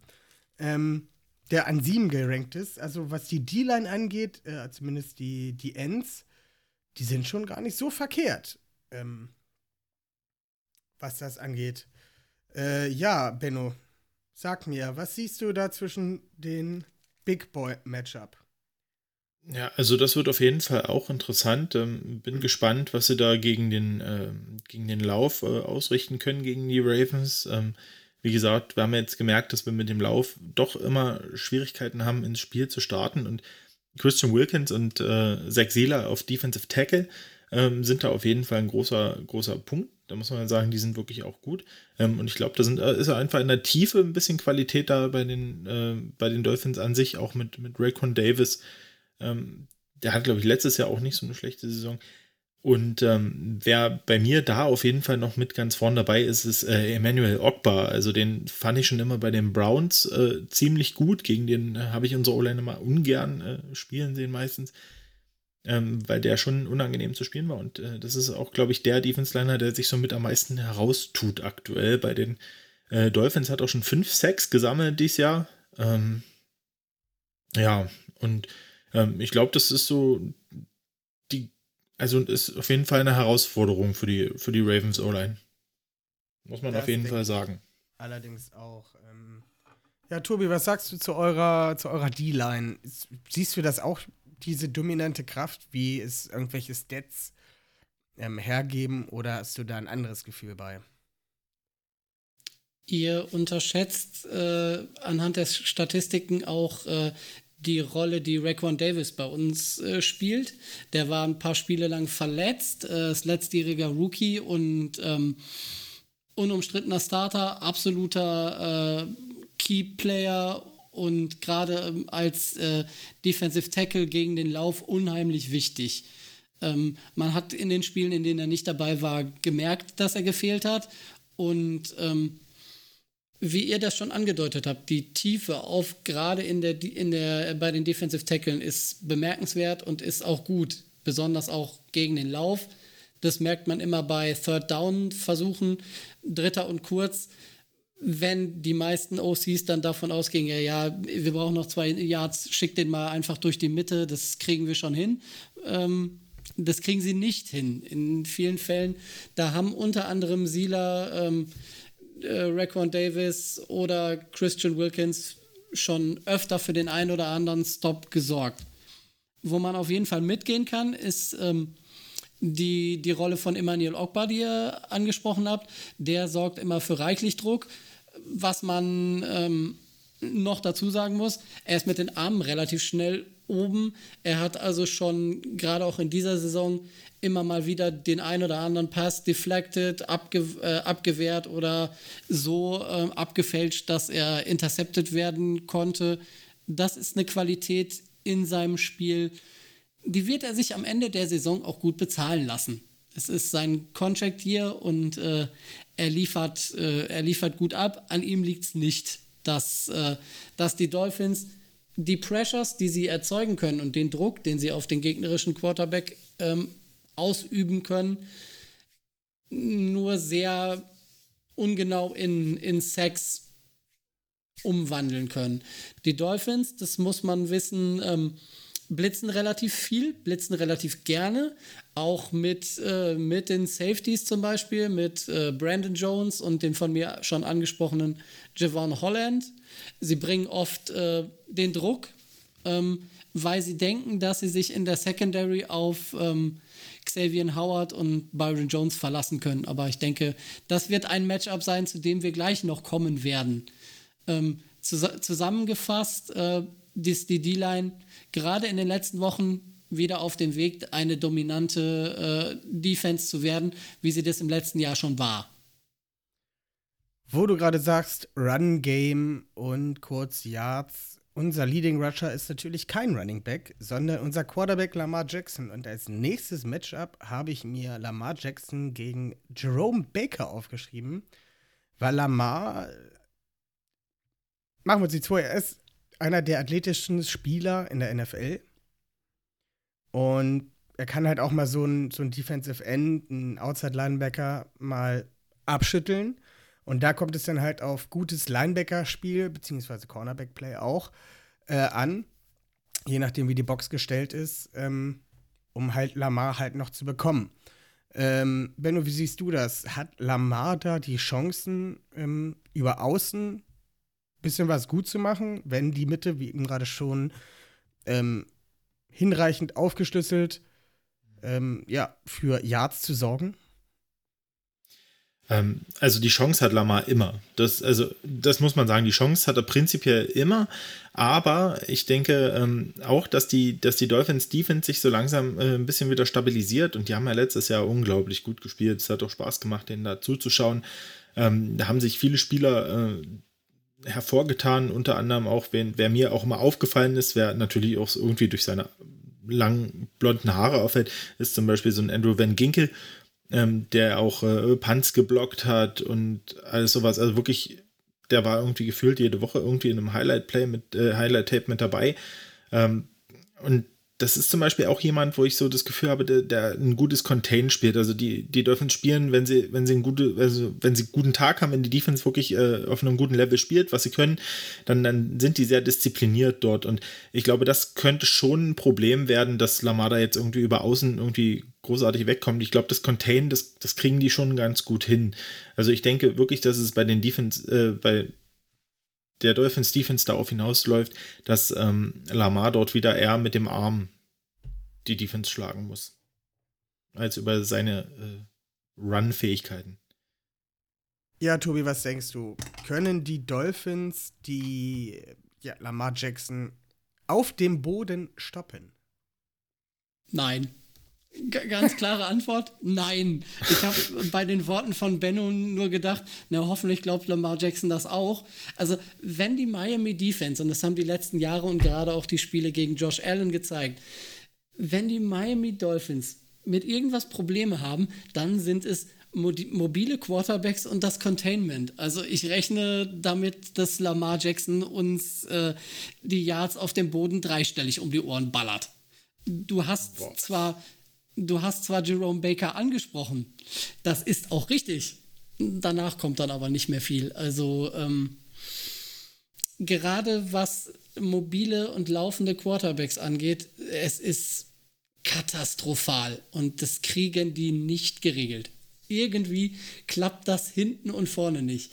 Ähm, Van Ginkel hat Highlight Plays, das ist richtig. Da wirst du gerade morgen, wenn du zu, wenn du zu uns kommst, in meinem, in meinem äh, Anchorman Rico einen absoluten äh, Andrew Van Ginkel-Fan treffen. Liegt einzig und allein daran, dass der äh, Wisconsin-Fan ist und äh, Van Ginkel auch deswegen feiert, weil er von den Badgers kommt. Aber ich dachte jetzt wegen der Frisur, weil die die gleiche Frisur haben. Äh, bedingt, bedingt. Also, es kann natürlich sein, dass er sich noch dazu entwickelt, aber ich glaube, er war letztens beim Friseur. Von da, also Rico, nicht Van Ginkel. Ähm, apropos Frisur, wenn du Van Ginkels Frisur feierst, guck dir mal McCollins an. Da war ich gestern erstaunt, dass die, die Frisur unter den Helm passt. Das ist so, so Typ äh, drei Kilo Haare auf dem Kopf oder so, aber das nur nebenbei. Nee, ähm, sie, sie kriegen es nicht hin und werden es auch nicht hinkriegen. Ich wüsste nicht, wie sie das, äh, wie sie das vernünftig hinbekommen könnten.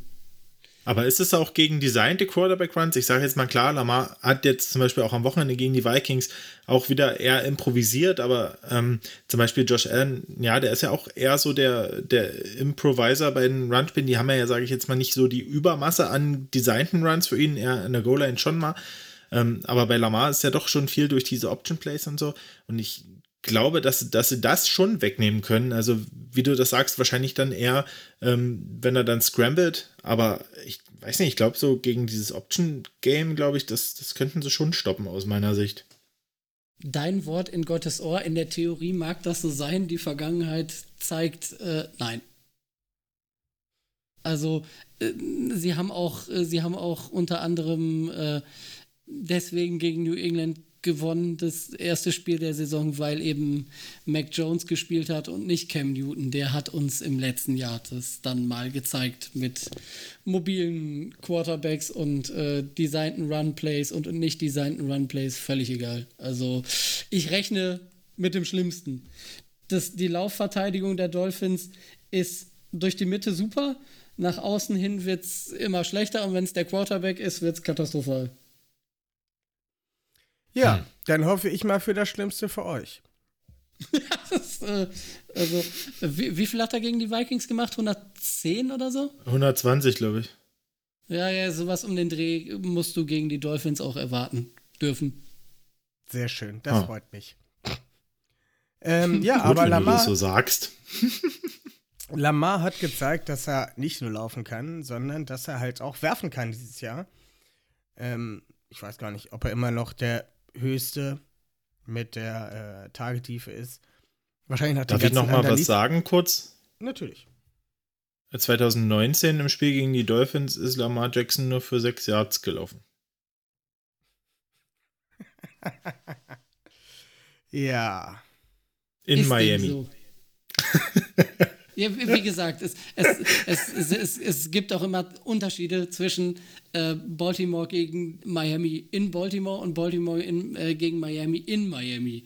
Also das sind zwei unterschiedliche Spiele. Ja, das war, das war in Miami. Da hat er aber für 324 Yards und fünf Touchdowns geworfen. Naja, Jackson In klar. drei Quartern.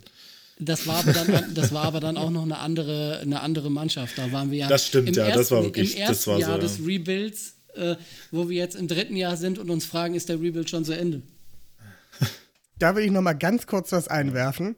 Äh, da gibt, gab es mal ein wunderbares Video auf YouTube. Da habe ich irgendwie Dolphins, äh, Ravens Highlights geguckt und dann war da so ein, ja, ein junger englischer Mann, der das erste Mal nach Miami geflogen ist, um sich halt ein Spiel seiner Dolphins anzugucken und hat so ein bisschen live Footage auch so aus dem Stadion gezeigt und war voller Vorfreude, endlich die Dolphins zu sehen. Und naja, das war dann halt dieses Desasterspiel ähm, gegen die Ravens, die, ich weiß gar nicht, wie ist das ausgegangen? 56 zu 7 oder sowas? Oder zu 10? Irgendwie sowas. Weißt du es noch, Benno? Ich glaube 59 zu 10. Naja, auf jeden Fall im Laufe des Spiels, es, es war halt immer, immer mehr niedergeschlagen und naja, er hat das Video trotzdem hochgeladen und das eine Spiel hat ihm aber nicht gereicht. Er musste dann natürlich auch noch zum Heimspiel gegen die Patriots gehen, was ja genauso ausgegangen ist. Also dieser Junge hat mir unendlich leid getan. Der kratzt da sein Geld zusammen, fliegt nach Miami, um seine Lieblingsmannschaft spielen zu sehen und sieht dann zwei Spiele, wo die sowas von dermaßen aufs Maul bekommen haben. Ah, Das kenne ich aber auch. Ich bin 2017 auch nach London geflogen, um die Ravens gegen die Jaguars zu sehen und ähm, da haben wir auch massiv auf die Fresse bekommen mit 44 zu, zu 6 oder so. Das war oder zu 7, Das das war war, bitter. ganz furchtbar. Ja, das, das nur ein kurzer Einwand von mir. Also leider gibt es dieses Video nicht mehr. Ich gucke noch mal nach. Wenn ja, dann kommt es in die äh, Show Notes. ähm, was Ich kann, ihn denn? ja fra ich kann ihn ja fragen, ob er es nochmal hochlädt. Oh, du kennst den? Also, wir sind mit den, mit den Miami Dolphins-Fans in äh, Großbritannien freundschaftlich verbunden und es würde mich wahrscheinlich ein bisschen Mühen kosten, aber das Video ist sicherlich aufzutreiben, denke ich. Ah, ah, du kennst das Video. Ich kenne natürlich, ich kenne das Video, ich kenne, ich kenne äh, die, die Situation. Ähm, Ich stehe nämlich auch noch bei null Siegen bei den Miami Dolphins. Also dieses Video also, ist halt das passiert. ist echt ein trauriges Video. Und also, aber es war schon ein bisschen Schadenfreude, weil ich kann mich noch daran erinnern, dieses Spiel, wie ich das gesehen habe und einfach nur euphorisch vom Fernseher ausgerastet bin, wie die Ravens da explodiert sind. Aber naja, lass uns weitermachen. Wir sind sehr fortgeschritten in der Zeit heute. Sehr, sehr fortgeschritten in der Zeit. Letztes Matchup: ähm, Hollywood Brown gegen Savian Howard. Der spielt, sagen wir mal, eine nicht so dominante Saison wie letztes Jahr hat seinen Vertrag umstrukturiert bekommen und jetzt ist, ähm, ja, jetzt muss er gegen die neue, erstarkte, das neue erstarkte Wide Receiver Core der Ravens rund um Hollywood Brown und Rashad Bateman äh, und natürlich nicht zu vergessen Mark Andrews.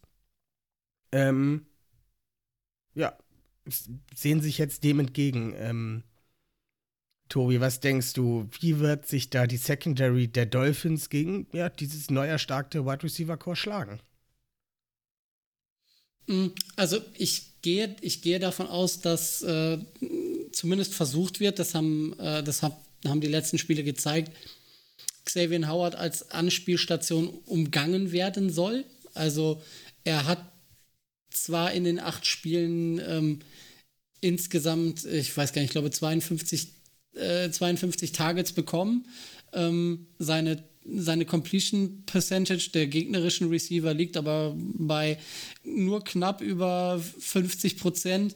Und es ist natürlich auch ähm, immer ein gewisses Risiko, wenn du den Ball in Xavier Howards Richtung wirfst, ähm, weil er in der letzten Saison gezeigt hat, wie stark er sein kann. Von daher gehe ich davon aus, dass ähm,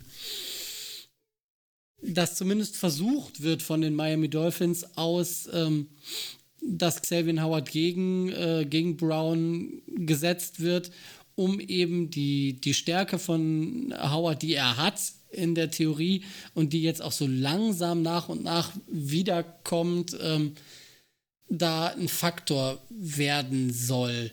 Ähm, wer, wer allgemein so ein bisschen struggelt, ist, ist Byron Jones, der andere äh, starke Cornerback in der Theorie. Ähm, bei dem sieht es ein bisschen anders aus. Der hat in den letzten zwei bis drei Spielen aber ähm, durchaus gezeigt, dass seine Form nach oben geht und ähm, dass er ein Faktor werden kann. Die Secondary allgemein ist, wenn es eine Stärke bei den Miami Dolphins gibt, ist es auf jeden Fall die, äh, die Secondary. Und ich würde euch raten, aus äh, Miami-Sicht, den dritten Cornerback äh, anzuwerfen. Ähm, und da ein Matchup zu kreieren, weil Nick Needham ist ein guter, aber er ist kein sehr guter.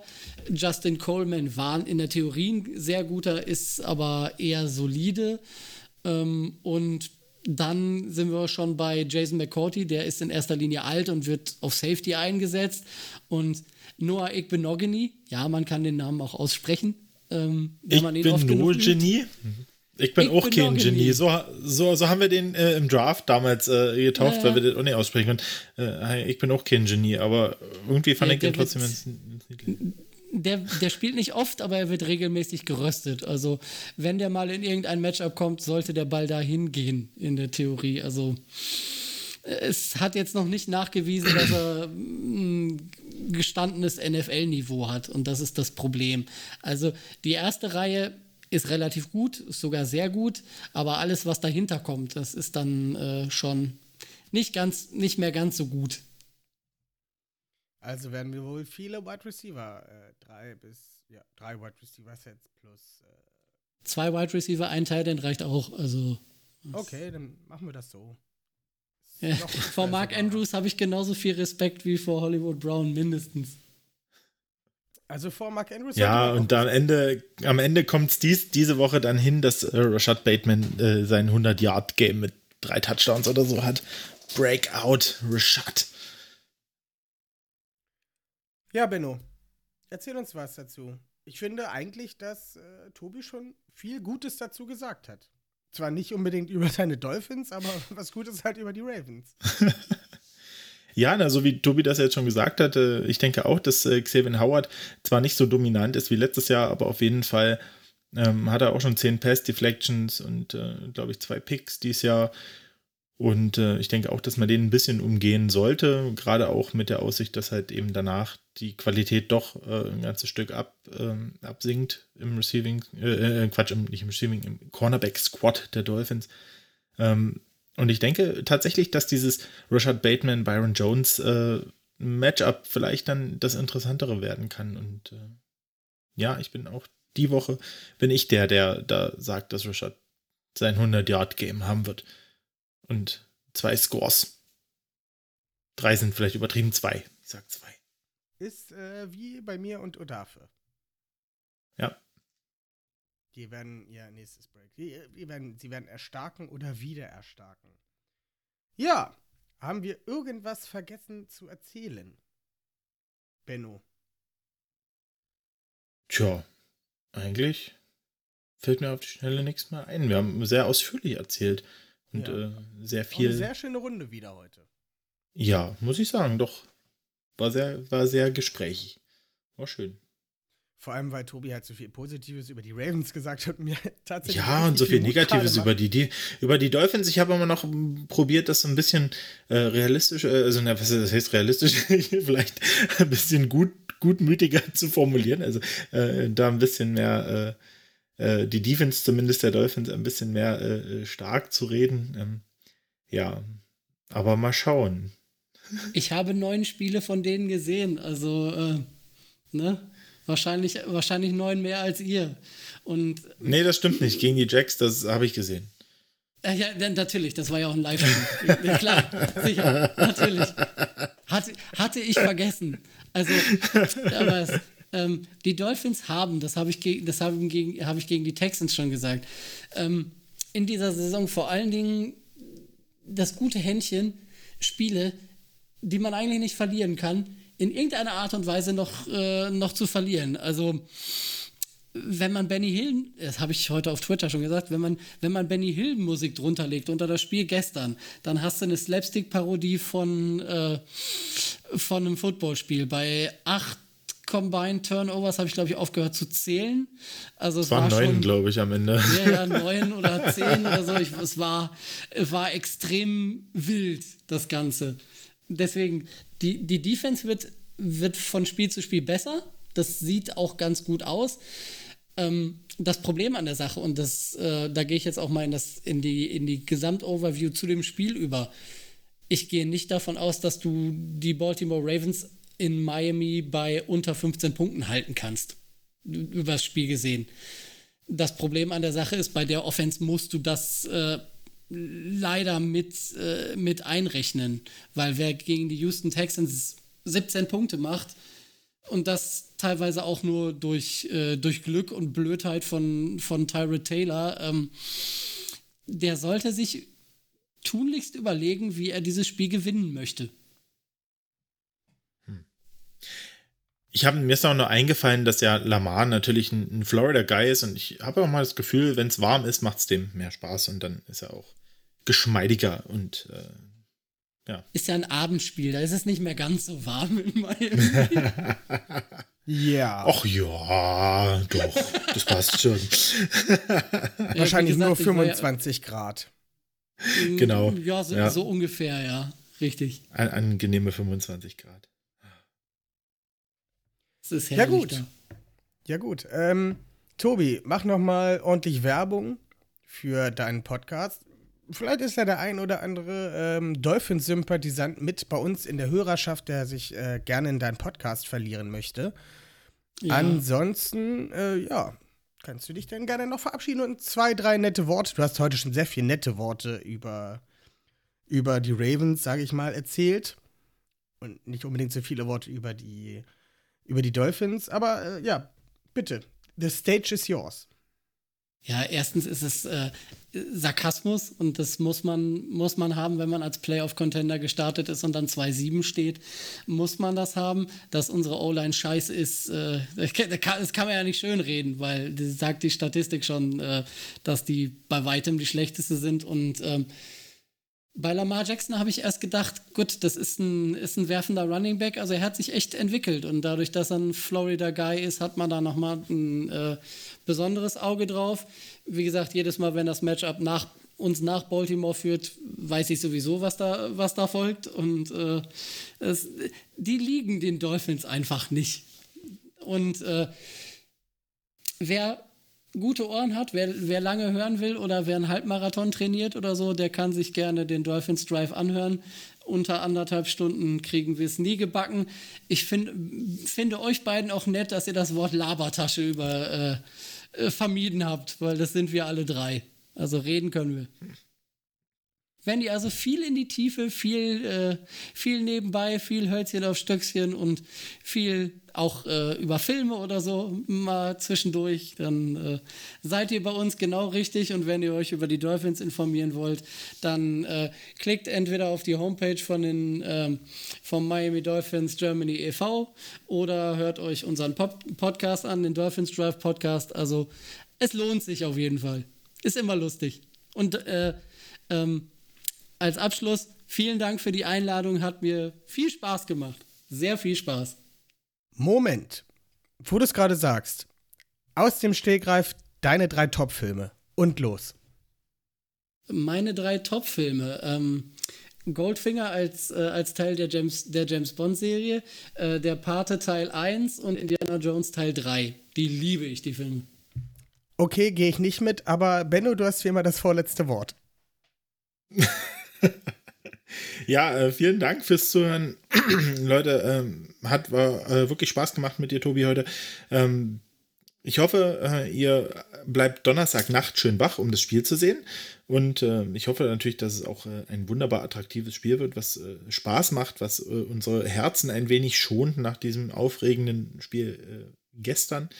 Und ja, ansonsten schaltet nächste Woche wieder ein, wenn wir dieses Miami-Spiel auswerten und uns dann über Rashad Batemans erstes 100-Yard-Game in der NFL mit zwei Touchdowns äh, freuen werden. Und natürlich die zweieinhalb Sex von Odafe Obey. Ah, das Ja. sowieso. Ähm, darf ich dazu noch was sagen? Bitte? Wenn ihr hier, wenn ihr hier schon die großen Ansagen macht, ne, dann Butter beide Fische, was macht ihr, wenn es wirklich passiert? Ich, ich, ich lasse euch da jetzt nicht raus, ohne dass ihr hier was ansagt. Also ich würde mich freuen. Ich würde mich einfach freuen. Also ich, ich würde wahrscheinlich äh, vor dem Fernseher knien, aber nee, kann ich zurzeit nicht. Verdammt. Ähm, nee. Nein, äh, ich würde dann tatsächlich, glaube ich, äh, endlich mal das Jersey ordern. Das Miami Dolphins Jersey, das finde ich sehr nett von dir. Nein, das Rashad Bateman ist Jersey. gekauft. ja, äh, der, äh, der, der, nette, der nette Mensch, ich weiß gar nicht mehr von welcher Franchise es war, ich glaube von, ich meine von den, von den, von den Bills, meine ich, wäre es gewesen. Ja, der meinte dann, wenn, seine, wenn sein Team gegen die Dolphins mehr als 40 Punkte macht, äh, kauft, er sich, kauft er sich einen Dolphins-Hoodie. es ist dann nicht so gekommen, aber war knapp. Also wenn Odafe Obey zweieinhalb Sex macht, äh, ich habe mal ein richtig cooles äh, Dolphins-T-Shirt gesehen. Das war wie so ein 90er Jahre Schützenfest, Rummel oder wie ihr es auch immer nennt, T-Shirt aufgemacht. Es war halt einfach, es stand halt Dolphins groß drüber und es war halt so ein mit zig verschiedenen, also so eine Landschaft, so eine bunte Landschaft halt und da sprang halt so ein, so ein, so ein Delfin raus. Also ich würde mir das bestellen. Es ist auch tatsächlich, äh, also es geht halt um die Miami Dolphins auf diesem T-Shirt, aber es sieht schon sehr wild aus und das würde ich bestellen, wenn Odafe Owe die zweieinhalb Sex inklusive einem Fumble macht. Das ist nicht ganz, unwahrsch nicht ganz unwahrscheinlich. Also dann kaufe ich es gerne, wenn es dabei ist. Sehr schön. ja gut, äh, dann vielen Dank fürs Zuhören. Wir hören uns nächste Woche wieder. Äh, folgt uns auf Twitter, Instagram, äh, Spotify, Soundcloud sind wir nicht. Äh, Facebook. Apple Podcast, Facebook, genau. Äh, Da überall. sind wir noch. Genau, da sind wir noch. Ähm, ja, wenn ihr mal Bock habt, hier im Podcast mitzureden, egal ob ihr nur ein Telefon habt, ihr könnt hier mitmachen, mitreden. Wir haben immer gerne Gäste. Ähm, ja, meldet euch. Wir nehmen euch gerne auf. Wir finden immer einen Termin. Und ja, dann sage ich natürlich auch viel Spaß beim Spiel und wir hören uns nächste Woche. Tschüss. Tschüssing.